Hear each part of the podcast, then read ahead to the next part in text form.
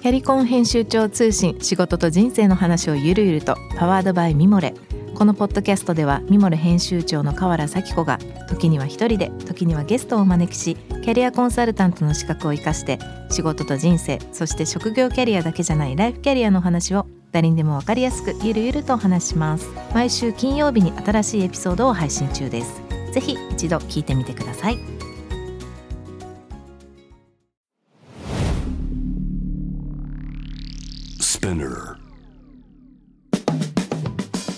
ナビゲーター中道大輔です Vision to the Future with Forbes Japan このポッドキャストは物こと人の魅力を引き出すことで日本のカルチャーの価値を再定義し世界と共有するコミュニティプログラムです。 Forbes Japan Web とは記事として連動し、音声では SPINEAR を通じて主要リスニングサービスにてお聞きいただいています。 Forbes Japan Web は概要欄のリンクからチェックしてください。番組の Twitter、Instagram アカウントは PTTF アンダーバーコミュニティです。ぜひフォローをお願いいたします。えさて今回はですね、ユナイテッドワールドカレッジ ISAK ジャパン代表理事の小林凛さんをお迎えしてお届けしたいと思います。こんにちは、李さん。こんにちは。よろしくお願いいたします。はい、よろしくお願いいたします。あの、今日本当お忙しいところどうもありがとうございます。わざわざ楽しみにしていました。はい、私も楽しみにしておりました。よろしくお願いいたします。はい、じゃあ、こちらの方から簡単にプロフィールご紹介します。えー、1991年からですね、えー、経団連から全額奨学金を受けて、カナダの全寮制高校に留学中にですね、メキシコで圧倒的な返金を目の当たりにされたと。でそして、まあ、98年帰国ですね、東京大学経済学部を卒業され、2005年にスタンフォード大学教育学部修士課程を修了と。その高校の時の原体験から大学では、えー、開発経済を学ばれ、ユニセフのプログラムオフィサーとしてそのフィリピンに駐在されます。ストリートチルドレンの非公式教育に携わるうち、リーダーシップ教育の必要性を痛感されます。えー、帰国後、6年間の準備期間を経て2014年に軽井沢で全寮制国際高校を開校2017年には世界で17校目となるユナイテッドワールドカレッジへ加盟しユナイテッドワールドカレッジ ISAK ジャパンへ改名そして同校は80カ国以上から集まる生徒の7割に奨学金を給付しているということであの僕の子供も今2人いるんですけど高校生、はい、中2と中1です日本だと。今イギリスの学校行ってまして、はい、こういう学校すごいあの実は見てました。あそうですか。ありがとうございます、はい、光栄です。ありがとうございます。素晴らしいですよね。あのまあいろいろと今日お話を聞きたいんですけども、はい、小林さんこうまあ今のプロフィールにもありましたけども日本から海外に行かれて、まあ、いろんなことを多分体験されて今にこう至ると思うんですけどはい。まあ、いろんなところもしかしたら話されてるかもしれないですけど結構そのまずカナダに行かれたっていうところが一つ大きなターニングポイントかと思うんですが、そ、ね、の時のこう、はい、どどんな心境だったんですか、はい、あの私は実はの東京とかの多摩ニュータウンというところに生まれて本当に普通の家庭のあの一人娘だったんですね。で、うん、まあ、小学校中学校高校とずっと国公立の学校に通わせていただいていて、うん、高1の時ですよね。あの定期期末試験で1学期1年生の1学期の定期試験で数学24点。うんこれ100点満点ですよ。それで、で理科もなんか30数点でで先生から夏に呼び出されましてですねこのまま行ったらあなた国立のものか私立も大学行けないよってこう宣告されるんですよ。で、うん、その時多分普通の子だったらそこで反省をして理数系頑張るんだと思うんですけども、うん、あの私はちょっと変わった子だったので先生と何言ってるんですか？なんで私の弱点から入るんですかね、文系科目ほぼ満点でしたし、学級委もやっていたし、バスケットボール部で朝の5時、6時に起きて あの通っていたのに、なんでいきなり私の理数の一番、まあもちろん赤点を取った私も悪かったんですけれども、っていうふうにですね、こうまあ、半ば口論になるんですね。うん、で、えー、そしたら実は親が、そんなあの、まあ、自分の,、ね、あの悪いところばかり 言われるんであればもっと違う選択肢を探してみたらどうかっていうのでうん、でその当時のせあの担任の先生とか英語の先生に実は、うん、あのまあ、相談したらこれがあるよって言って紹介してもらったのが本当わらばんし1枚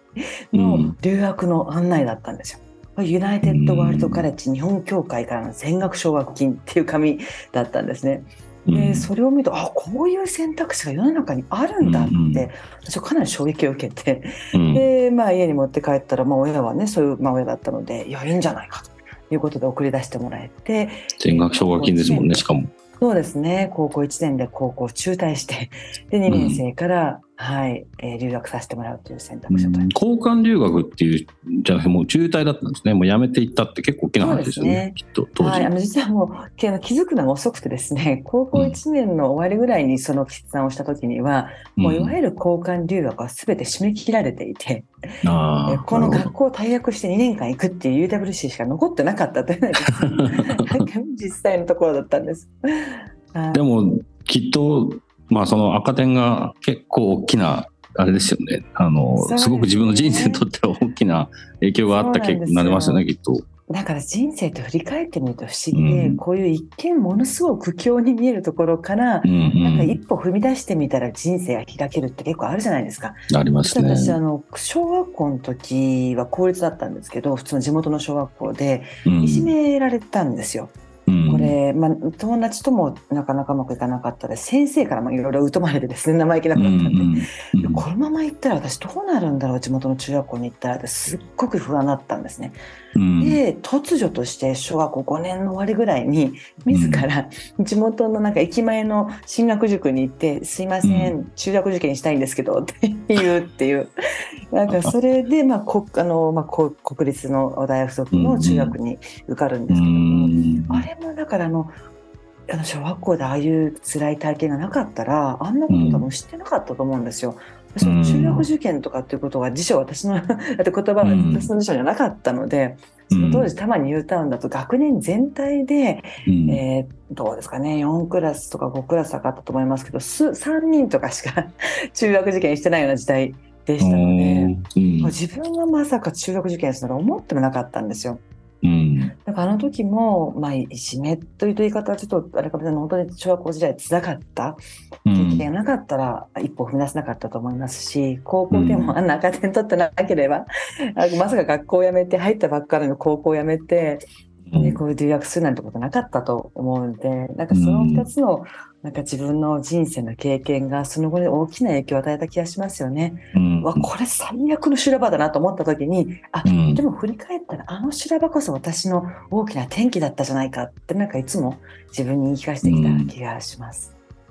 うん、ありますよね。でもその時に行動できるかどうかでこう結構変わってくるじゃないですか。結構行動派だったんじゃないですかね、やっぱ。やっぱりそれはやはり親が背中を押してくれたことも大きかったんだと思うんですよ。なん。か私そうやってこう小学校でうじうじ 悩んだり高校ではもう落第寸前だったんですけど、そんな私を常に親が信じてくれてたですよね。どこに根拠があったのかいまだに不思議なんですけど。あの大丈夫。お前は行動すればまた次は開けてくるって、常に親は私を信じて行動を起こすことを促してくれてた、行動を起こそうとする私の背中を親が押してくれてたっていう事実は大きかったかなと思いますよね。今自分も親になってその言葉はすごくはい、強いですよね。こう僕の中にも今もっと頑張んなきゃなって思いますね。うちも子供が小学校と中学校なんですけど、うん、本当に、ね、思わずこうえそれがどうなのかなって思う時にあるじゃないですか、うん、やっぱり振り返った時にここで背中を押してあげなきゃって、うん。ね、これ大丈夫かなそういう選択って思う時にも背中を押してあげなきゃって思いますよね、親としては。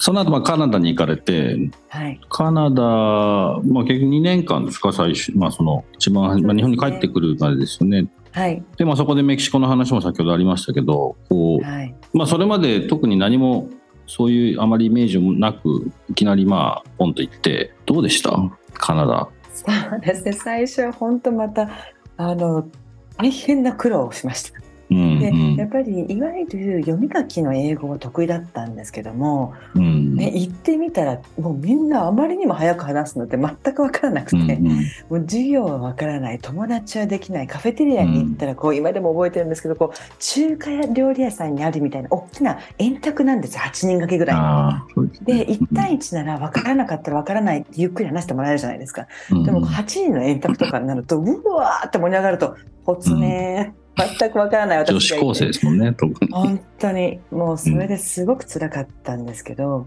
うん、そんな時に寮の隣の部屋に多分同じぐらい私と同じぐらい英語ができないメキシコ人の女の子がいて、うん、彼女とすごく仲良くなったんですね。うん、でユリアっていう子なんですけど彼女が高2と高3の間の夏休みに私をメキシコに誘ってくれるんですよ。でちょうど私スペイン語も取っていたので、これはまたとない機会だなと思って彼女のうちに1ヶ月以上お世話になるんですね。これが本当に大きな転機になりました。普通日本だと、友達を夏休みに1ヶ月家に呼ぶって結構、結構なことじゃないですか。そうですね。こう、多分ニュータウンでさえもね、3畳とか4畳半のなんか客間があるのかなと思って行くんですけど、これがですね、どのぐらいかしら、日本でいうと15畳ぐらいの、なんかブロック塀を組み上げたような、なんか家が、ハイウェイの隣に立ってて、うん、こう、大きなトラックが走るとドドドドドって入れて、で、大雨が降ると、トタン屋根が張ってあったんですよ。トタン屋根を伝って、ブワーッと落ちてくる豪雨をドラム缶に集めて、その雨水で洗濯をするみたいなうちだったんですよ。でうわーと思って、これかと。大変なところに2ヶ月来ちゃったなと思ったんですけど、ただ数週間したらそのご家族がやりこれ全然メキシコでは普通だよと、まあ、いろいろ話せるようになってきたのでメキシコ語でも、いやこれ普通だよと。むしろうちはあの今3食普通に食べれてユリアンも私と同じで奨学金をもらって、えー、カナダに行って本当にラッキーだと。でもっと本当の現実を見た方がいいと言って私をスラム街に連れてってくれたんです、うん、でその時の衝撃というかその光景、うん、1997年ごめんなさい1992年のメキシコシティですけども、本当にあの灼熱の太陽の下に広がる風景とかこうあなんか暑さと匂いともう昼間から学校に行かずに大勢の子供が走り回っていて、で大人たちは何もすることもなく家の前で座って空を眺めている。うん、であの光景おそらくドキュメンタリーで見たことがあったしなんかこうね、うん、こういろんなものの本で読んだことがあったんですけど、うん、これが貧困かって思いましたよね。ほとんどの日本の人は見たことないですもんねきっとその。とか五感でそれを感じることってできないですもんね。そう。ですね。映像では見たことご覧になったことがある方多いかと思うんですけどもでもやっぱりこう五感おっしゃる通りこうなんかそのただ中にいる自分でしかも自分の、うんすごく仲いい仲のいい友達のすぐ先にある貧困とか格差とかっていうものに初めて触れて、うん、あ私日本で育って生まれてあるいはまあ多摩ニュータウンに生まれて自分がすごく恵まれたなんて思ったことなかったんですよねほとんど。うんうん、でもこうやって家があって当たり前で教育を受けられて当たり前ましてやなんか頑張れば大学に行けるかもしれないっていうことが当たり前のようだと思っていた自分が、うん、世界においては本当に一握りの、まあ、多分数パーセントのすごく恵まれた人間だったんだということに、うん、初めて多分本当に気づくんですよね。うん、でその時に漠然とはしてるんですけどもなんかこうそういう恵まれた環境に生まれた人間がなすべきことって何なんだろうって自分の運とかご縁とかいろんなものに恵まれてここまで生きてきましたけどもそういったものはきっと自分だけのためではなくてもっと、うん、あの大勢の方のために何かしなきゃいけないんじゃないかっていうこう漠然としたでもすごく強い使命感を覚えたのが17歳の夏17歳ですか？はい。大きいですよねでも本当にそれは。なんかもう全然そんなそういうあれじゃないですけどその10代の頃のなんかその五感で感じる今までの全然自分の感じてたことと違うことって僕もそうですけど、はい、なんかその匂いとかもそうだしその時の情景みたいなものすごい覚えてることってあるしそこがきっかけになってるのはありますよね。そうですね。なんか本当に17歳から多感な時期だからこそ、うんうん、余計に反応したのかもしれませんけれども、うん、これもやっぱりカナダですごく苦労して英語に苦労したからこそ、ね、メキシコの方と仲良くなって、うん、でなぜかメキシコに夏に行くっていう。うん。まあ、これもよく親がねあの時一人でメキシコに行くっていうことを許してくれたなと思いますけれども、結構ね危ないっていう時期ですもんね。まあいまだにそうかもしれない。92年ですからね。ねはいあの本当にそういう意味では一歩踏み出すことの大切さとあるいは自分でいろんなことを経験体験して考えて行動することを促して背中を押してくれた親への感謝は本当に忘れないですよね。うん。まあ、そのメキシコでの経験がまあ当然ですけどそのいろんな意味でのきっかけになって、まあ、日本に帰られて、はい、このなんていうんですかいろいろとその貧困に対してのまあ考え方みたいなことまだその開発経済っていうのはそういうことに近いんですかね？そうですねあの経済学部だったんですが経済学部の中でも特に開発経済という発展途上国がどうして、えー、先進国のように発展していかないのかということを、まあ、経済学的に紐解いていくという学問のゼミだったんですが。その先生がまたすごく変わっていて、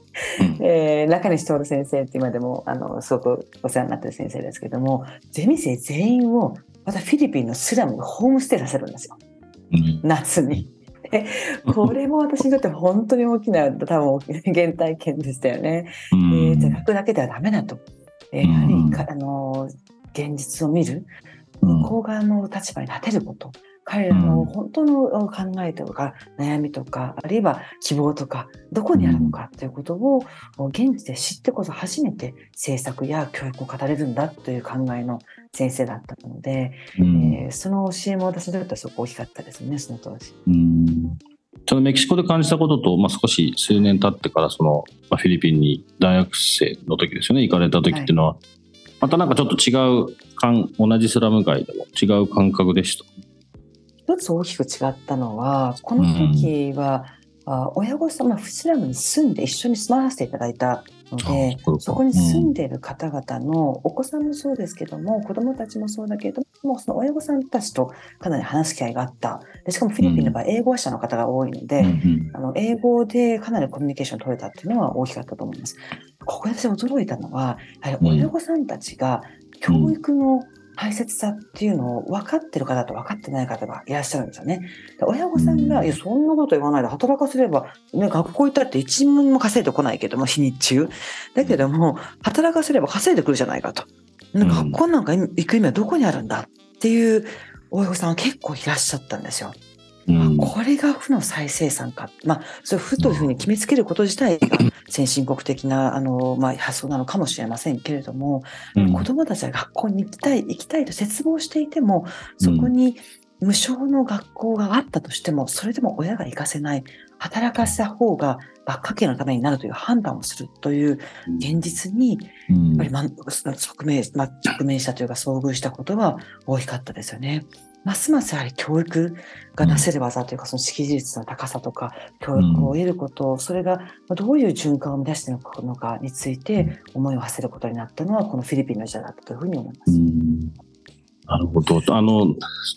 そうですよね。言われてみればなんですけど、あまりそうで、それこそやっぱり経験としてそういうのやっぱ見たことないっていうのは、そこの点まではわからないですよ。なんかやっぱそれ言われれば確かにそうやってどっかで聞いたことあるなっていうのはありますけど、なかなかそれがこう自分の中でこう入ってこないですよね。我々の学校で7割近くの生徒に対して奨学金を給付するっていう考え方もやっぱりこういう原体験にすごく基づいているんですよね。教育って本来はどんな出自の方どんな家庭環境どんな経済環境どんな、まあ、バックグラウンドの言葉でも等しく機会が均等で、まあ、機会が均等であってでその教育を通じてもちろん能力とか努力の差によって結果に差が出るのはまあ仕方ないかもしれないけれどもやはり機会だけは均等であることを担保する。でそれで教育を通してどんな子にもチャンスがある世界を実現していく大きなフォースというか力が教育だと思うんですね。うん、どうしても、まあ、国際教育とかインターナショナルスクールとか我々がやっているような教育ですと費用が高くなってしまうことは否めません。うん、それにそれを出せる方だけがあ集う学校になると今申し上げたような本当に教育が果たすべき役割っていうのは果たせないんじゃないかと思うんですね。うん、でで我々の場合は、まあ、国際的な標準、まあ、特にユナイテッドワールドカレッジに加盟をしていこう特にですけれども、うん、国際的な標準のクオリティあるいはそれ以上の教育を提供させていただきつつもそこにやはりあの学費を払えるお子さんだけではなくてそうでない方が大半である、うん、そこに奨学金を出して、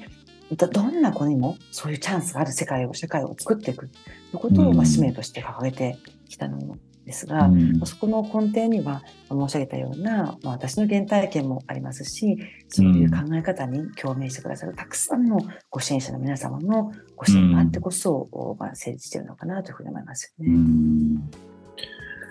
なるほど。ちょっとその、今の学校のこともいろいろまたお聞きしたいんですけど、そこにまあたただ簡単じゃないじゃないですか。ね、はい、まあ今はある程度形になって進んでるので、はい。はい、あのまあ僕らからするとああの軽井沢のとかってこ一応形になって見えてるのですね。あれですけどそこにまた4年ぐらいの準備もあったって聞いてますし、そのまた前にこういろいろやられてた中で学校を実際作るっていうところに行くまでにもなんだろう。まあその ティさんの行動力だと思いますけどそこに普通あんまりこうスッといかないかなっていうふうにこう思うんですけど。はい。けると思ったのか、まあ、とりあえずやってみようなのかあれかもしれないですけど、はい、学校作んなきゃいけないっていうふうに思ったのはそのフィリピン、まあ、その前のメキシコもそうですし自分自身のいろんなこともあると思いますけどやっぱ作んないとダメだと思ったんですか？そうですね。あの私の場合は一人一人の方との出会いが 人生を変えたと言っても過言ではなくて、うん、まあ、谷山守さんって今でもアイザックの理事で、えー、はい、共同あの共同創設者というかコーファウンダーの方がいらっしゃるんですけど、まあ、彼が2007年に初めて会ったディナーの席で、うん、私が今言ったようなこう今までの自分の人生経験とか社会に対する問題意識とか、うん、あるいは教育学校をやらなければいけないってことを語ってたら一緒に学校を作ろうって谷谷さんが言ってくれたんですよね。その時私も、え、学校ってなんかそんな個人が作るもんなんでしたっけって 一瞬思ったんですけども、あの実は私大学学部を卒業してから大学院に行くまでの間は、うん、まあ、スタートアップにいたりとか外資系の金融にいたりしたのでかなりこう早いペースの中で、えー、リスクを取ってバンバン仕事をするっていうことに20代をどっぷり使ってたんですね。で、まあ、29、30と大学院に行って、そこから教育の世界に入っていくわけですけれども、うん、まあ、ユニセフという素晴らしい組織である反面、うん、まあ、20代に経験したような、こう、あの、エキサイティングな、こう、スタートアップとか、あるいは外資系のような、早いペースで、いろんなも、うん、まあ、もちろんリスクもあるかもしれないけれども、いろんな、あ責任とかリスクを取って何か起こしていくっていうのは、私はすごくエキサイティングだと思うたちなので、うん、そういうことを教育の世界の中でこの疑問を解決するために使えないんじゃない使えないだろうかっていうのは悩んではいたんですね。うん、ちょうど谷谷さんと出会ったっていうのは本当にまたこれも運命で、うん、えー、で彼のその一言で眠れなかったですよね。その夜は。そのディナーの瞬間この人何言ってんだ私は思ったんですけど考えれば考えるほど、うん、私の今までの人生のいろんな経験は全てここに向かってたんじゃないかって、そこその外資系の金融にいたこととか、スタートアップやってたことさえも全てここにつながってるって思い始めたんですよ。うん、でその夜は眠れなくって 翌日すぐ谷谷さんに谷谷さんにお電話して「うん、なんかやってみたいような気がしてきました」っていうところから始まったんですよね。ところがそこから本当に長い道のりでした。出会いが2007年で思いはね。2014年ですから 7年かかったんですよ。でもう2007年から2008年まで、そうは言っても私もユニセフに入ったばかりでしたのでまた転職ってどうなのかなと思って 1, 1年間ぐらい瞬順して2008年の8月に帰国するんですが、うん、9月にリーマンショックが訪れて、うん、谷谷さんがこのぐらい出せるよって言った出たあのお金があの100分の1ぐらいになっちゃうのね。ですよね。であのえ？っていうところから本当に衝撃のスタートだったわけですね。うん、ででも今あ振り返って思うのは谷さんともあのいつも話して笑ってるんですけど、あの時に20億本当にあったらボーンと学校を作ってバーンってスタートしておしまいだったと思うんですけど、今のようにたくさんの方の思いとたくさんの方のご支援でみんなで作っている学校ムーブメントって私たち呼んでるんですけど、そういうふうには多分ならなかったと思うんですね。振り返ってみれば、あれさえもうわこれ最悪の事態ってあの時は思いましたけどあれさえも多分振り返ってみたら大きないい意味での転機だったと思うんですよね。結果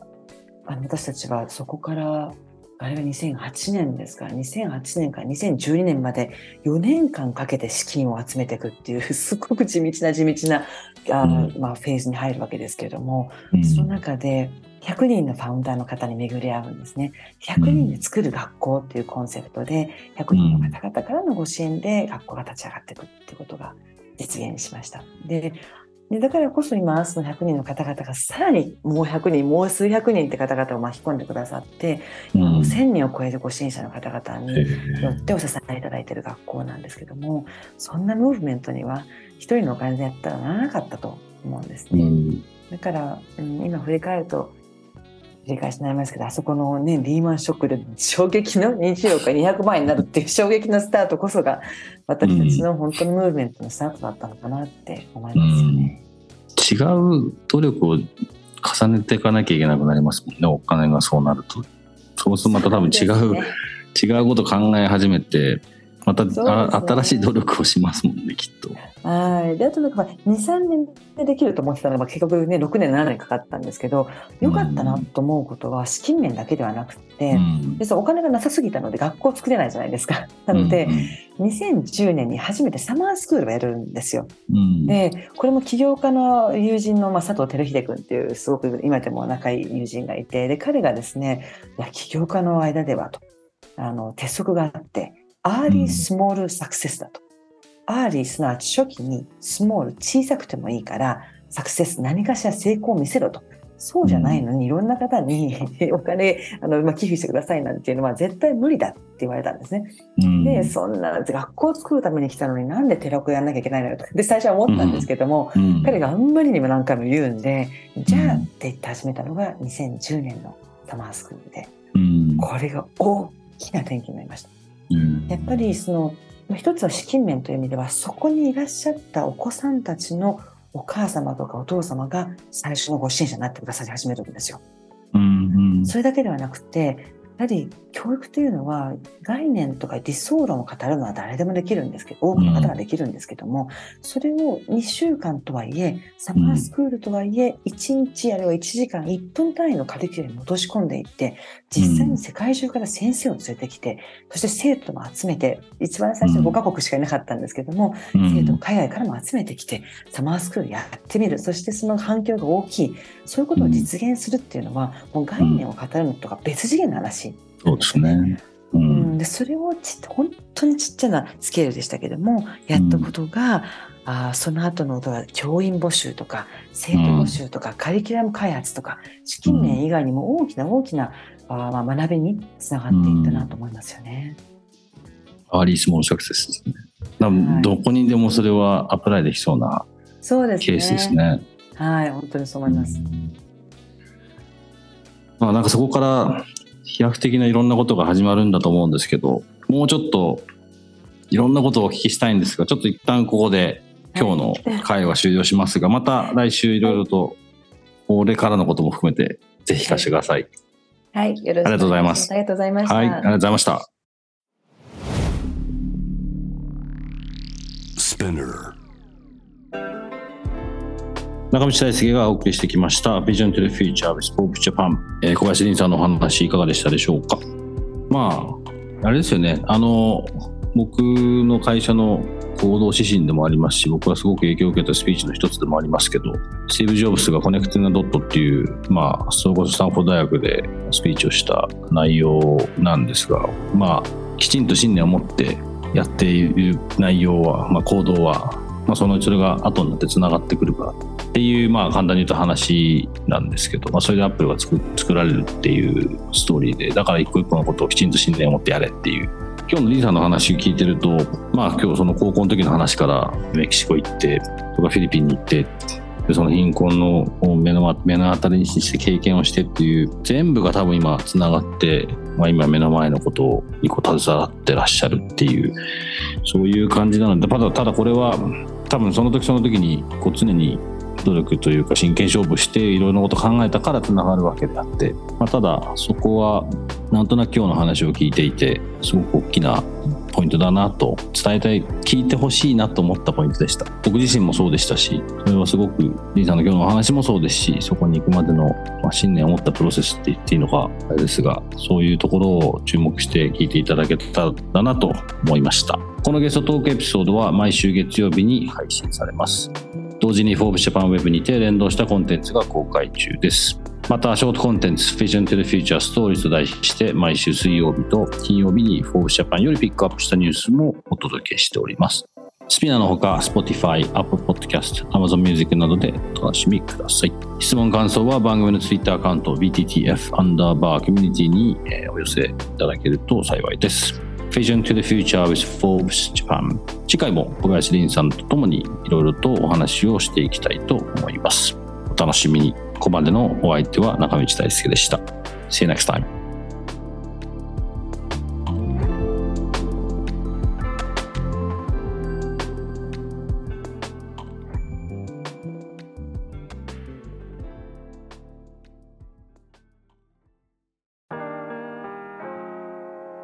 美容家の神崎めぐみと編集者の大森洋子でお届けする雑談ポッドキャストウォンと私のお名前なんての？ふと私って誰なんだ？と自分がぐらついてしまうそんなあなたと毎日を楽しくするサバイバル術を一緒に考えていきます。ボントは毎週水曜日朝5時に配信。ぜひお聞きのプラットフォームでフォローしてください。